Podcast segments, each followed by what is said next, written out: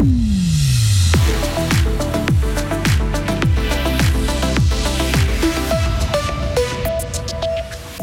Plus de 280 enfants n'iront plus à la crèche ou à l'école maternelle car les structures du groupe Zoubilou en Gruyère ferment leurs portes dès ce soir.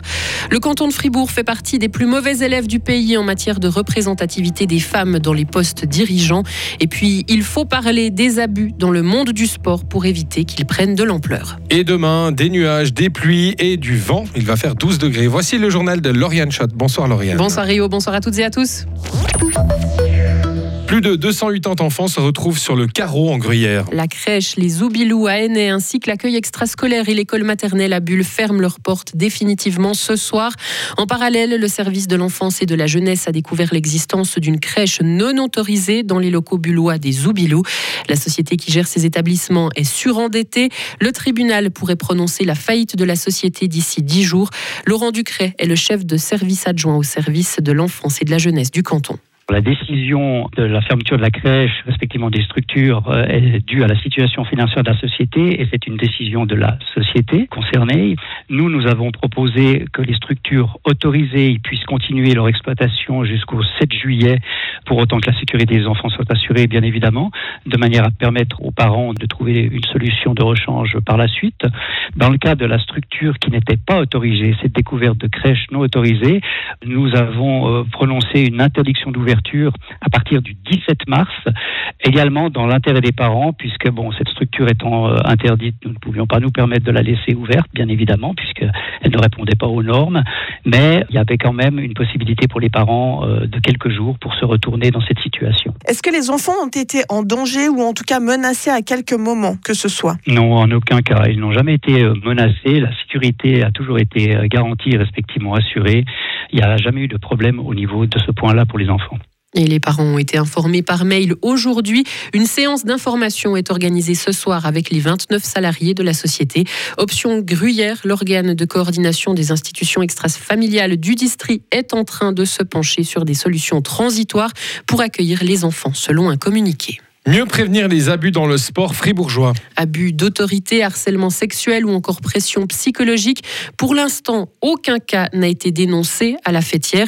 Mais l'association fribourgeoise des sports a voulu prendre les devants avec un rapport publié aujourd'hui qui fait un état des lieux de la question et qui établit une liste de recommandations pour les clubs. Ils peuvent par exemple mettre en place un guide des bonnes pratiques, définir une charte, désigner une personne ressource ou suivre des formations de sensibilisation. Fabien Boissieu.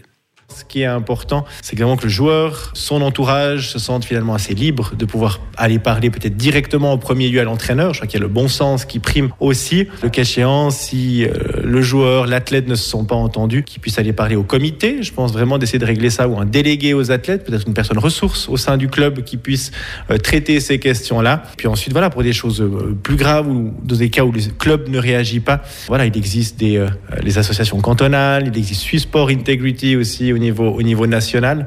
Mais voilà, je pense qu'avant tout, voilà, un, mot qui a pu être blessant, peut-être s'adresser déjà au club et, favoriser vraiment cette communication euh, à l'interne. Et un plan d'action suivra ce printemps. Où sont les femmes Celles qui dirigent et prennent des décisions? Eh bien, pas facile d'en trouver à Fribourg. Selon une enquête publiée récemment, il y a moins de 25% de femmes à des postes de direction. Ce chiffre tombe même à moins de 23% pour les femmes dans des conseils d'administration. Anna-Maria Muller fait partie des rares femmes à Fribourg à présider un conseil d'administration, celui de l'hôpital fribourgeois. Elle nous partage son vécu et une réaction des nombreuses personnes qui ne lui a pas plu. Quand j'avais mon premier enfant, j'étais seule, j'étais mère célibataire et j'étais très jeune. J'avais, j'avais 23 ans, j'étais en pleine d'études. Ça me mettait dans une situation de toute façon, c'était clair que moi je dois m'occuper de l'enfant. Et parce que j'ai fait mes études en parallèle, après il faut que je gagne ma vie, et non seulement ma vie, mais aussi celle de mon fils. Même les gens n'ont pas posé des questions. C'était clair que moi je dois me débrouiller, je dois travailler. La situation quand même un peu étonnante pour moi, euh, aussi fâchante, c'est quand j'ai euh, rencontré mon, mon mari après. Lui, il avait aussi deux enfants. Et quand on s'est mis ensemble, que les gens disent Maman, tiens, maintenant, tu as un mari, tu dois plus travailler, tu peux rester à la maison, garder les enfants. J'étais vachement choquée. Juste parce que j'ai changé mon état civil, ça ne veut pas dire que je change tout mon système de vie. Et pourquoi est-ce que vous pensez que maintenant, ça, c'est l'objectif ultimatif pour une femme de pouvoir rentrer, se cacher derrière le foyer et d'être tranquille? Et puis Fribourg fait partie des pires cantons suisses en termes d'égalité de genre à des postes de cadre. Le canton du Valais lance sa première campagne de prévention contre le harcèlement de rue. Un site internet a été mis sur pied avec un quiz pour tester son propre comportement dans l'espace public et se rendre compte à quel point il peut être déplacé. Des ressources sont aussi désormais disponibles pour les victimes et les témoins. Cette campagne de prévention doit durer 4 ans. L'avortement ne sera pas dépénalisé en Suisse. Le Conseil national a refusé une proposition qui allait dans ce sens.